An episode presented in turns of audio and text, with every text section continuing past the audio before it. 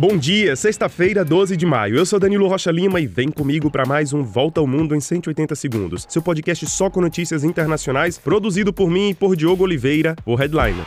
Começamos com notícias da Turquia, país de 85 milhões de habitantes, com uma localização estratégica ali entre a Europa, o Oriente Médio e a Ásia. Os eleitores turcos vão às urnas neste final de semana para cruciais eleições presidenciais e parlamentares. Olha, depois de 20 anos no poder, as chances de Recep Tayyip Erdogan de continuar governando diminuem bastante. A oposição, com seis partidos, retirou seus candidatos do pleito e se concentrou em torno de Kemal Kılıçdaroğlu, agora visto como favorito. Essas eleições podem selar o futuro da democracia da Turquia, onde Erdogan conseguiu tomar poder da maioria das instituições e se aproximar da Rússia de Vladimir Putin, apesar de condenar a invasão na Ucrânia.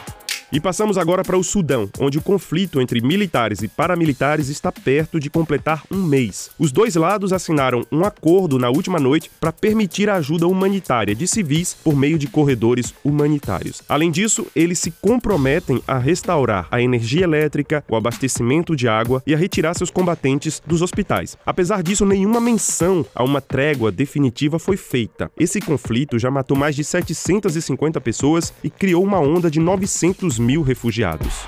Passamos agora para a Ucrânia. O presidente Volodymyr Zelensky diz que vai esperar mais tempo para lançar o famoso contra-ataque sobre as forças russas. Segundo ele, à espera de mais ajuda militar do Ocidente, um ataque lançado agora seria sinônimo de muitas perdas humanas. Enquanto isso, o Reino Unido enviou mísseis de longo alcance que permitiriam os ucranianos atacar a Crimeia, ocupada pelos russos desde 2014. Já os Estados Unidos acusam a África do Sul de enviar armas e munição para a Rússia.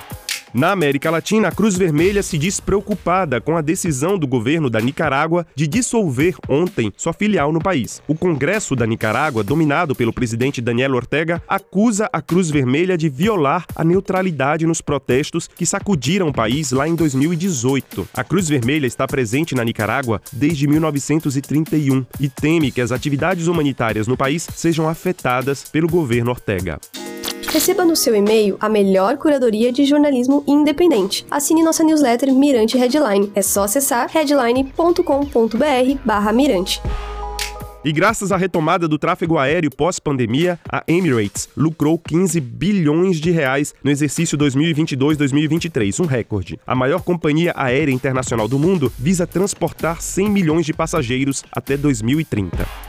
E é isso, nós ficamos por aqui. Compartilhe nosso podcast com amigos e família. Mandem mensagens pra gente. Façam como Flávio Florencio, Marconi Melo, Bartira Ribeiro de Castro, Gustavo Melo na Holanda e Neila Lima na Espanha, que nos escreveram através da nossa caixa de perguntas ou através das nossas redes sociais no arroba Headline Brasil. Participe e nos ajude a fazer nosso boletim diário. Para vocês, um bom dia, um excelente fim de semana e até mais.